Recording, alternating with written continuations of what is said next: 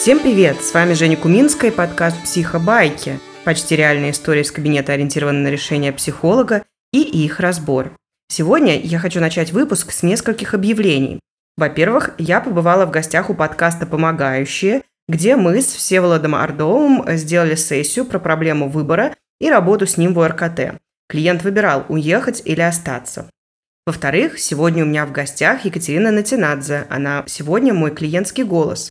Екатерина – психолог, тоже работает в ориентированном на решение подходе.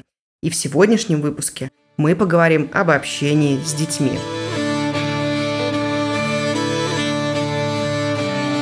На экране ноутбука появилась моя клиентка. Она была очень красивая. У нее были длинные темные распущенные волосы, улыбка, которая выдавала небольшое волнение. И вообще, мимика у нее была очень живая, и это располагало. Я улыбнулась. «Здравствуйте. Прежде чем я спрошу вас о проблеме, которая вас ко мне привела, расскажите, пожалуйста, немного о себе. Что вам нравится, чем вы интересуетесь, что вам приносит радость? Меня зовут Мария, можно просто Маша. Я работаю в страховании много лет, уже около семи. И у меня двое детей, я их воспитываю одна, и за них я к вам сегодня пришла. М-м, двое детей. А чем вам нравится заниматься вместе с детьми? Ну, мне нравится с ними гулять. И иногда выпадает возможность куда-то сходить в выходные. Я выбираю разные парки красивые. Мы с ними гуляем. М-м, звучит классно. А чем еще вы любите с ними заниматься? О, мы любим валяться и смотреть мультфильмы вместе. Мы выбираем какой-то фильм, обкладываемся попкорном, газировкой. Вместе смотрим, обсуждаем, смеемся. Угу. А кроме прогулок и просмотра мультфильмов, чем еще вы любите заниматься? Я немного занимаюсь пилатесом, не то чтобы серьезно, хожу один раз или два раза в неделю, когда есть время. А еще очень люблю цветы. У меня дома в горшках есть разные, не самые прихотливые, но мне нравится их поливать, протирать листья, любоваться, как они цветут. М-м, звучит очень разнообразно и насыщенно. А давайте представим, что наша встреча пройдет сегодня удачно. Что изменится в вашей жизни? Что будет иначе? Наверное, я буду меньше кричать на детей. Сейчас я часто вечером, особенно когда сильно устану, могу прикрикнуть, они меня оставили в покое. И тогда я думаю, что я ужасная мать. Ну, вообще-то я их очень люблю и хочу быть хорошей мамой. Угу. Да, я вижу, что дети – ваша большая ценность, и вам важно чувствовать себя хорошей мамой. Допустим, в конце нашей встречи вы станете себя чувствовать таковой. Что изменится в вашей жизни? Я стану более уверена в себе. Я буду приходить домой, и даже если устала, смогу спокойно говорить, ребята, я устала, мне надо отдохнуть, не буду на них кричать, говорить, отстаньте от меня. М-м, мне нравится, что вы не говорите, я буду приходить домой, у меня будут силы. Вы очень реалистично смотрите на ситуацию. Вы хотите время на отдых, но при этом хотите заявлять и отстаивать его спокойным голосом. Ну, конечно, я бы хотела иметь силы на все но что я не уверена, что это возможно. Да, я тоже в этом не уверена. А отстаивать время на отдых спокойным голосом – это возможно для вас? Да, я надеюсь, что это возможно. В ста процентах ситуаций? Ну, нет, наверное, не в ста. Бывают моменты, когда я повторяю 3-4 раза, и они все равно не слышат. Тут, наверное, я все равно могу прикрикнуть. Наверное, чтобы больше обратить их внимание. А вот так, что они только пришли, и я сразу кричу, так я не хочу. Окей. Значит, э, в результате нашей работы вы сможете спокойно отставить свое время на отдых, когда устали, и вы будете знать, что вы хорошая мама. Что поменяется в общении с детьми, когда это произойдет? Не будут знать, что я их люблю, даже если я устала. Это звучит очень важно. А что еще? Ну, я перестану сомневаться, перестану обдумывать свои выборы, действия по 10 раз. Ага, а еще? Ну, может быть, я буду смотреть на какие-то проблемы детей не как на катастрофу, просто как на жизненные задачи. И еще я смогу в то время, которое буду проводить с детьми, больше погружаться в это, потому что буду знать, что у меня все равно есть время на отдых. Угу, отлично. Значит, когда вы будете уверены, что вы хорошая мама, вы сможете спокойно отстаивать свое время на отдых, перестанете сомневаться в своих выборах, будете смотреть на проблемы детей как на жизненные задачи и будете больше погружаться в общение с детьми, И тогда дети будут знать, что вы их любите, даже если вы устали. Да, как-то так. Угу. А что поменяется в остальных областях жизни, когда вы будете чувствовать себя хорошей мамой? В остальных? Ну да, например, там на работе. Что поменяется на работе, когда я буду чувствовать себя хорошей мамой? Угу, да, да. Так, об этом я еще не думала. А, кажется, что это вообще разные вещи. Но если подумать, то, наверное, я там тоже буду спокойнее. Я не буду думать о том, что я ужасная мама, и могла бы сейчас гулять с детьми вместо работы. И тогда я смогу сосредоточиться на работе. А, еще, когда я смогу оставить свое время на отдых спокойно и потом не мучиться виной, я смогу лучше отдыхать в будни вечером. Угу. Отлично, отлично. А в других областях что поменяется, когда вы будете чувствовать себя хорошей мамой?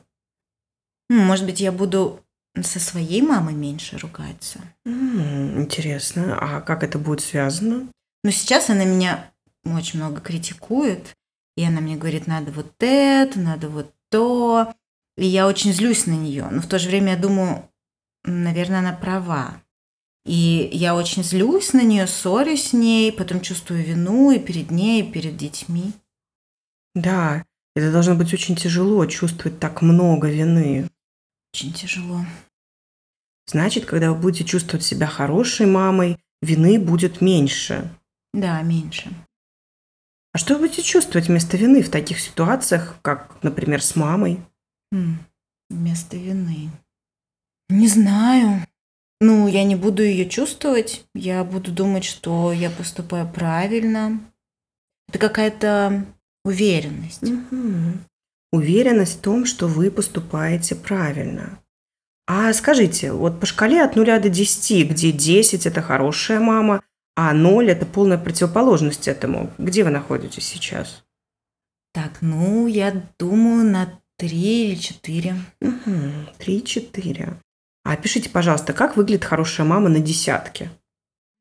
Она заботится о своих детях, она знает, что с ними происходит, чем они живут, интересуется, она проводит с ними время.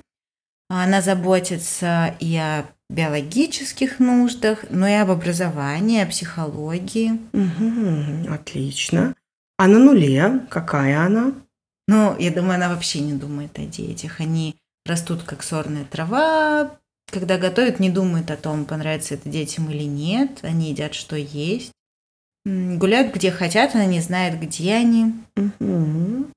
А по этой шкале, если 10 мама, которая проводит с детьми время, заботится о биологических нуждах, образовании, психологии, знает, что происходит с детьми, чем они интересуются, а 0 – это когда мама не думает о детях, и они растут как сорная трава. Как будет выглядеть мама на пятерку? Я думаю, она заботится о биологии, то есть дети накормленные, одеты по погоде, чистые, опрятные. Они ходят в школу, но она не делает с ними уроки. Они должны справляться сами. А, Если будет что-то болеть, она их поведет к врачу. Угу, отлично. А как будет выглядеть мама на нашей шкале, которая на тройку? Наверное, она будет только кормить, обращать внимание только на серьезные болезни, в школу там с соплями отправлять, типа сами поправиться. Одеты они будут, ну, не прямо опрятно, то есть за этим она не будет следить. Угу. А на 7 тогда как выглядит? Ну, семь. Это когда мама еще заботится об учебе, помогает с домашними заданиями, следит, какие оценки там в дневнике. Если они становятся не очень, либо сама помогает, либо к репетиторам обращается. Хорошо. Значит, у нас есть 0, 3, 5, 7, десятка. А как выглядит двойка? Не знаю. Трудно разделить 2 и 1. Наверное, еда в холодильнике есть, а дети сами решают, что и когда они будут есть. Угу. А 6 как выглядит? Ну, там мама следит за дневником, но ничего не объясняет при затруднениях. Угу. Так, а восьмерка? Ну, тут она уже проводит время с детьми, еще и для развлечения. Знает друзей своих детей, чем они интересуются. Угу. А на девятке? Ну, наверное, здесь она тоже интересуется, А, я думаю, она интересуется тем же, чем и дети, поддерживает их интересы. Наверное, например, если она видит, что ребенок любит рисовать, отдаст его в кружок рисования. Угу. А 9 и 10, чем они тогда отличаются? Может быть, на десятке мама еще говорит всякие слова, вроде какой то молодец, хвалит за правильные поступки, говорит, в чем ребенок силен, хорош, не только в чем его недостатки, говорит, что любит. Угу. Хорошо. А скажите, пожалуйста, что вы делаете для своих детей? Как вы заботитесь, ну, например, о биологической части? Ну, например, э, я стараюсь готовить то, что им нравится, при этом полезное. Это трудно. Еще я стараюсь следить за их режимом питания. Если кто-то заболевает, стараюсь взять больничный, позаботиться, ходим к врачам. Угу. То есть получается, что вы активно заботитесь о биологической части. Да, можно так сказать. Угу. А в плане образования? Так, ну я вожу в школу. Школу я выбирала какое-то время, чтобы была хорошая, чтобы учитель был хороший. Я слежу за оценками, я в контакте с учителем, слежу, что у них не получается. Угу. Так. А если какие-то трудности? Ну, я прошу учителя с ними дополнительно позаниматься. Угу. А вы знаете друзей своих детей? Ну, лично я не всех знаю, только тех, с чьими родителями я знакома, но по именам я знаю. И мне дети рассказывают про них. М-м. Похоже, что они вам доверяют достаточно, чтобы рассказывать подробно о своих друзьях. М, да, пожалуй. Это очень ценно. А чем интересуются ваши дети? Дочка любит танцы. Я ее отдала на кружок, она ходит с удовольствием. А сын любит компьютерные игры, и я ему нашла кружок программирования по мотивам этой игры. М. Скажите, а если вот все это учесть, то вы все еще считаете, что вы на шкале где-то на тройке, четверке? Но нет, я уже где-то между семеркой и девяткой, получается. Иногда выше, иногда ниже. Мгм. Да, на самом деле это нормально, что не всегда получается выполнять обязанности, связанные с хорошей мамой. Но мне кажется ценно, что ниже семерки вы не опускаетесь, а когда можете, добираетесь и до девятки. Да, получается, что так. Мгм. Скажите, а на этом уровне можно ли назвать вас хорошей мамой? Я думаю, я достаточно хорошая мама. Мгм. Наше время сейчас подходит к концу, и я хочу вам предложить в качестве домашнего задания посмотреть, что поменяется в вашей жизни, когда вы будете знать, что вы достаточно хорошая мама. Да, спасибо. Интересно понаблюдать.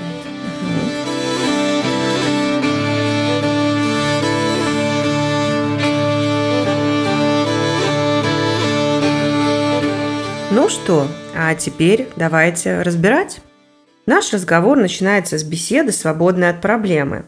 У РКТ-практиков есть уйма методов переключать клиентов с размышлений, ориентированных на проблему, на размышления, ориентированные на решение. Беседа, свободная от проблемы – один из них. Мы хотим узнать про контекст жизни человека, а не только про ту часть, которая связана с проблемой. Тем более там, где нет проблемы, есть ресурсы. Поэтому мы можем а, не просить клиентов в самом начале рассказывать, что их к нам привело, а спросить про жизнь в общем, интересы, чем клиентам нравится заниматься, что приносит им радость. Есть еще одна польза от этого. Нам, как терапевтам, очень важно сохранять веру в клиентов, даже когда у них совсем темные времена. Когда они не верят в улучшение, мы должны быть теми, кто верит. Не всегда говорим, но всегда верим. Такое знакомство сразу дает нам возможность увидеть больше и, как результат, сразу увеличивает эту самую веру. Мы видим кусочек жизни вне терапии, женщину, у которой много разных интересов. При этом есть занятия для себя, а есть те, которыми ей нравится заниматься с детьми. То есть с самого начала мы точно видим, что наша клиентка старается по всем фронтам жизни. После того, как мы поняли, что в жизни клиентки ей нравится, самое время спросить про изменения. Давайте представим, что наша встреча пройдет сегодня удачно. Что изменится в вашей жизни, когда будет иначе? Этот вопрос часто использовал Ин Сукенберг в начале своих сессий, и он – альтернативный вариант лучшим надеждам. Вернее, лучшие надежды позже появились, но задача та же – перенести клиента в пространство, в котором проблемы уже нет, и поговорить про изменения. Заметьте, контекст всегда задается широкий. Не изменение одного аспекта, связанного с проблемой, а все изменения, которые произойдут после удачной терапии. Но при этом идея про конечность терапии тоже задается сразу. Терапия не бесконечный процесс, она кончается, и это завершение происходит после вполне определенных изменений у клиента. На них мы так или иначе будем опираться при нашей работе и сразу предлагаем клиенту их обсудить. Почему я говорю обдумать, а не озвучить? Конечно, есть процент клиентов, которые до прихода четко знают, что хотят получить в результате, но чаще всего это размытые ожидания. Что-то из серии «Я надеюсь, что вы мне поможете» или «Я хочу, чтобы было не так плохо». Разговор на прояснение этих ожиданий – это пространство, где клиент может об этом подумать, представить себе это. Он помогает ему видеть свои желания более четко, а нам понять, куда мы двигаемся, что для клиента важно, на что он ориентируется в контексте успеха. Это дает нам более-менее четкое понимание, как работать. Не методом проб и ошибок. Пробовали разное, порадовались, если работает, если клиент был достаточно терпелив, чтобы этого дождаться. Вместо этого сверка с ожиданиями клиента, его представлениями о результате. Да, иногда по ходу работы эти ожидания меняются, и тогда можно их вновь обсудить. Еще можно спросить, что клиенту нравилось работать с предыдущими терапевтами или что им важно, чтобы было в нашей терапии. Можно узнать про то, что обычно у клиента работает в терапии, если, конечно, есть предыдущий опыт. А если нет, то какие есть идеи о том, что работает. Все это – работа, направленная на укрепление терапевтического альянса и подстройку под конкретного клиента. Раз мы разговариваем об изменениях, то нам не важно, есть ли они уже или только планируются. Мы в любом случае можем обсуждать их влияние на всю жизнь клиентов. Точно так же, как мы это делали, когда обсуждали уже имеющиеся изменения. Мы их расширяем и исследуем все области, где они могут еще произойти. А где не могут, тоже исследуем и ищем, что поменяется там. Помните, человек – это система. Изменения в одной части ведут за собой каскад изменений во всей системе. Клиенты этого часто не знают, они сосредоточены только на беспокоящей области. Такое расширение изменений на жизнь увеличивает мотивацию. В исследовании изменений мы делаем целый каскад маленьких вмешательств, направленных на другое. Я вижу, что ваши дети – большая ценность для вас, и вам важно чувствовать себя хорошей мамой. Это эмпатическая реплика с акцентом на ценности. По сути, она про то, что «я вижу, что вы стараетесь». Это форма поддержки.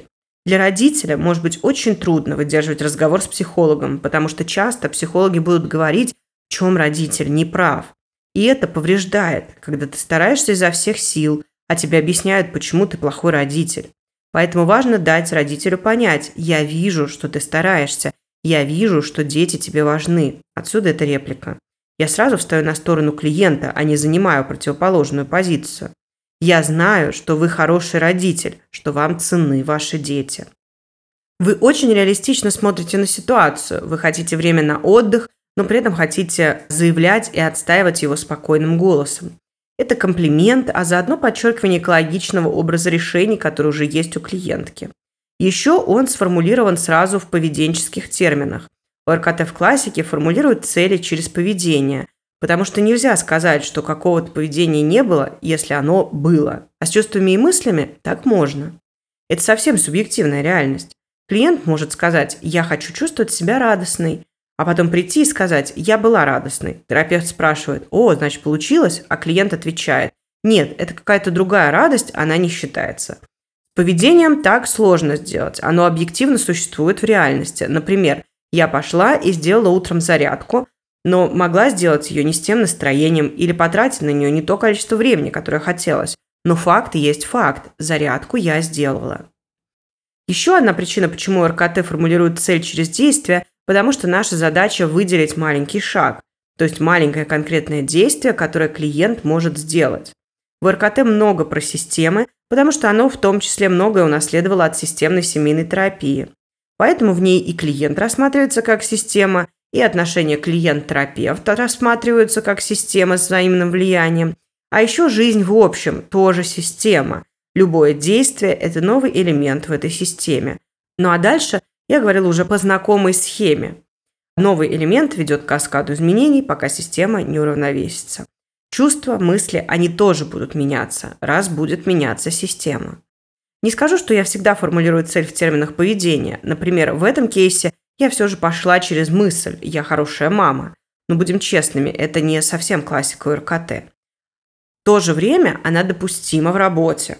Тут можно было построить путь от слов «я отстаиваю свое право на отдых спокойным голосом», и это был бы разговор про «а как вы это делаете?», что помогает, как это будет выглядеть, и даже могла бы быть какая-то небольшая ролевая игра. В общем, тоже классная линия работы. После идет прояснение, насколько задача, которую она принесла на терапию, кажется реалистичной. А отстаивать время на отдых спокойным голосом – это возможно для вас? Так мы исследуем в картине мира клиентки, что для нее возможно, а что нет. Ведь делать в своей жизни изменения будет она сама, а делать что-то невозможное крайне затруднительно, мягко говоря.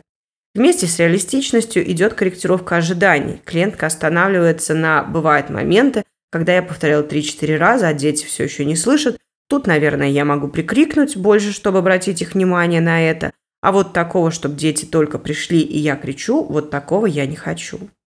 А что еще у нас появилось? У нас появилась четкая мысль, которая связана с уверенностью. Я хорошая мама. И ее я и решаю растить. Вы будете знать, что вы хорошая мама. Что поменяется в вашем общении с детьми, когда это произойдет? Это, по сути, начало еще одного разговора об изменениях. Здесь мы исследуем разные области, а я стимулирую клиентку придумывать новые варианты вопросом «а еще?». В такие моменты очень важно насытить описание, и поэтому не останавливайтесь после одного «а еще?». Задавайте, пока клиент не начнет долго и активно задумываться над ответами. Если клиент отвечает быстро, то это область, которую он уже знает. А вот где задумывается, это область формирования нового знания. Поэтому нам важно туда дойти и стимулировать этот процесс. Иногда может быть страшно применять одну и ту же технику на сессии дважды. Например, разговор об изменениях сегодня уже был. Значит, надо поговорить о чем-то другом? Нет, не обязательно. Если что-то работает, делаем этого больше. Если клиенту заходит та или иная область обсуждения, это хорошо. Поэтому вновь затрагивать ее, тем более, когда тема немного меняется, это нормально. Потому что изменения из-за отстаивания права на отдых и изменения из-за уверенности, что я хорошая мама, это разные изменения. В чем-то они будут пересекаться, но будет и новая информация. У психолога задача помочь клиенту самостоятельно решить свои проблемы, а не фонтанировать новыми техниками. Так что спокойно повторяем то, что работает. Когда применяется техника «а еще», Важно поддерживать клиента и нормализовать то, что отвечать сложно. Я часто вижу, что есть как будто какой-то барьер мыслительный, приближаясь к которому клиентам становится сложно придумать варианты, и их это раздражает. Но потом происходит будто щелчок, и генерировать варианты становится легче. Ответы становятся нестандартными, интересными, меняющимися. Тут осторожно. Этот дискомфорт должен быть подъемен для клиента. В противном случае вы разорвете терапевтический альянс а мы этого не хотим. Поэтому, когда спрашиваете «а еще?», следите за невербаликой клиента, как они отвечают, нормализуйте и поддерживайте. Но если вы чувствуете, что дальше будет боль, если клиент отказывается на отрез отвечать дальше, остановитесь, не давите на человека. Может, техника «а еще» кажется простой техникой, но она требует от терапевта, с одной стороны, активного удержания в теме, не перескакивать на следующий вопрос, пока не получится насыщение здесь а с другой – внимание к клиенту, чтобы знать, когда остановиться. Резюмируем. Подъемный дискомфорт – это ок, ломающий повод для остановки. Вообще в РКТ может показаться, что чем больше вопросов, тем лучше, но на самом деле, чем больше ответов, тем лучше. Мерилом успешности работы может стать количество развернутых ответов, которые дал клиент после того, как задумался ответы которых не было раньше у клиента. Так что, если вы за сессию задали два вопроса и получили на них такие ответы, сессия уже может считаться успешной. Не надо задавать вопросы, как из пулемета. Краткосрочность достигается не за счет скорости вашей работы, как это не парадоксально, а за счет ее прицельности. Один из способов такой фокусировки – то, как вы задаете вопросы о решении. Например, можно спросить, а что будет, когда это произойдет? Что произойдет? Какое это? Вы уверены, что клиентка и вы понимаете под словом «это» одно и то же. А вот вопрос, что произойдет, когда вы будете чувствовать себя хорошей мамой, уже более четкий. Он точно про одно и то же для вас и клиентки. Кажется, такая мелочь а сразу избавляет от необходимости корректировать вопрос, если клиент ответил про что-то другое. Что же там дальше? А дальше, кажется, похоже на шкалирование, но оно какое-то другое. То есть тут, конечно, можно было бы поговорить, как нарастить уверенность, и это тоже был бы классный путь работы. Но я выбираю другой. Я выбираю работу для корректировки уже имеющихся убеждений. Такая модификация шкалы называется когнитивный континуум, и он не из ОРКТ, это КБТшная техника. Один из вопросов, а как ОРКТ соотносится с другими методами, или а то, что я делаю, это ОРКТ, если судить только по техникам, то на этот вопрос не ответить, потому что чудесный вопрос расползся по очень многим другим методам, и есть те, не будем показывать пальцем, которые гордо говорят, что чудесный вопрос – это их метод, да и ОРКТ в целом тоже часть их метода. В то же время во многих других подходах мы видим идеи, которые подходят для ОРКТ. У КБТ есть волшебная палочка, у схемотерапии есть позитивные схемы и режимы, концепт здорового взрослого. В майндфулнесе могут быть активные техники на представление желаемого и так далее. Круто, что везде это есть. Ставить четкую границу из серии «я не использую это, потому что это не мой метод» странно, потому что наша задача – это помочь клиенту, а не работать внутри одного единственного метода. ОРКТ открыт всему до тех пор, пока это не противоречит принципам и позиции неэкспертности и незнания. Поэтому вот он, когнитивный континуум из братского метода КБТ, который помогает корректировать мешающие убеждения. Отличный способ работы с черно-белым мышлением. Это когда все или ничего, либо есть, либо нет и так далее. Вы видите, по сути, это та же шкала. Мой муж, когда читал сценарий выпуска, даже спросил у меня, а почему ты делаешь второй выпуск про одно и то же? А я ответила, это про другое. И мне хочется описать это другое. А еще показать, насколько шкалирование может быть гибким и адаптивным. Ну, что здесь есть от шкалирования? Очевидно, тут есть шкала. А еще точка 10, в которой желаемое состояние и 0 – полная противоположность. Вот только 10 – это точно желаемое состояние? Нет, это некий образ идеального чего угодно. Например, хорошая мать, хороший терапевт, хороший человек. Слово «хороший» тоже можно менять. Важно, что это представление клиента о той категории, которую он применяет на себя как важную, ценную и до которой, как ему кажется, не дотягивает. Соответственно, просим подробно описать такого человека. В нашем случае маму на 10. И 0 мы тоже просим описать. В шкалировании мы этого не делаем, а тут это необходимо. Потом мы спрашиваем, где клиент находится на этой шкале. Обычно они ставят себя не очень высоко в первый момент. В отличие от шкалирования, мы не просим тут описать клиента эту точку сейчас. И точку достаточно хорошо мы тоже не спрашиваем. Хотя я думаю, что эта история как раз опциональна. Можно спросить я достаточно хорошо и попросить описать себя в точке, где сейчас. Главное, что идет дальше, наша задача прописать все значения между нулем и десяткой. Клиентка должна дать детальное описание мамы на 0, мамы на 1, мамы на 2 и так далее. Я люблю сначала спросить про 5, как будто клиентам легче определить это среднее значение, когда есть 0 и 10 а потом спросить про 3 и 7. Это тоже серединки. А потом уже доуточнить оставшиеся. Но вы можете двигаться как от нуля вверх в собирании этих описаний, так и от 10 вниз. Задача только одна – заполнить все деления описаниями. Так, чтобы клиентка четко видела, чем, например, 9 отличается от 8 и так далее. Поэтому, если вам кажется, что клиент говорит одно и то же, уточните, в чем же разница. Обратите внимание, деление заполняет клиент – вы не привносите сюда свой вклад, но активно интересуетесь, как это выглядит у клиента. Вы это хотите узнать. Так сохраняется позиция неэкспертности и любопытства.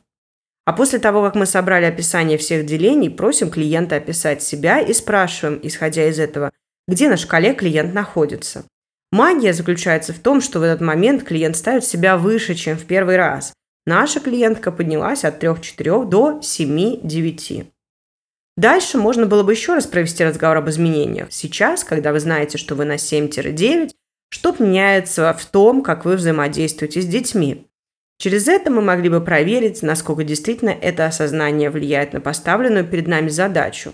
Или мы можем дождаться следующей встречи и спросить, что у вас изменилось за прошедшую неделю. Вот так мы прошли путь от мысли клиентки о том, что она ужасная мама, до мамы, которая считает себя достаточно хорошей. И тут я хочу предложить вам понаблюдать за собой. Есть ли что-то, в чем вы считаете себя недостаточно что-то там? Что это за область? Меняется ли что-то, если вы делаете вот такой континуум для себя?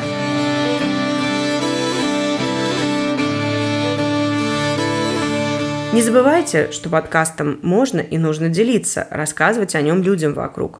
Это помогает психобайкам расти. Так что комментарий, лайк и репост – очень важные действия, которыми вы поддерживаете подкаст и меня. Также при желании и наличии возможности подкаст можно поддержать финансово. Ссылки на соответствующие платформы, а также реквизиты банковских карт даны в описании к выпуску. Огромное спасибо всем, кто тем или иным способом поддерживает подкасты меня. Это очень приятно и мотивирует продолжать развиваться. Не забывайте, что у Психобайк есть свой телеграм-канал. Пожалуйста, подписывайтесь, делитесь впечатлениями, мыслями и идеями в комментариях. Следите за выходом следующих выпусков, важными новостями и не только. Буду рада всем. Ссылка в описании. А на сегодня мы завершаем. Спасибо, что дождались этого выпуска. Следующий планирую через месяц. Всех обнимаю. До свидания.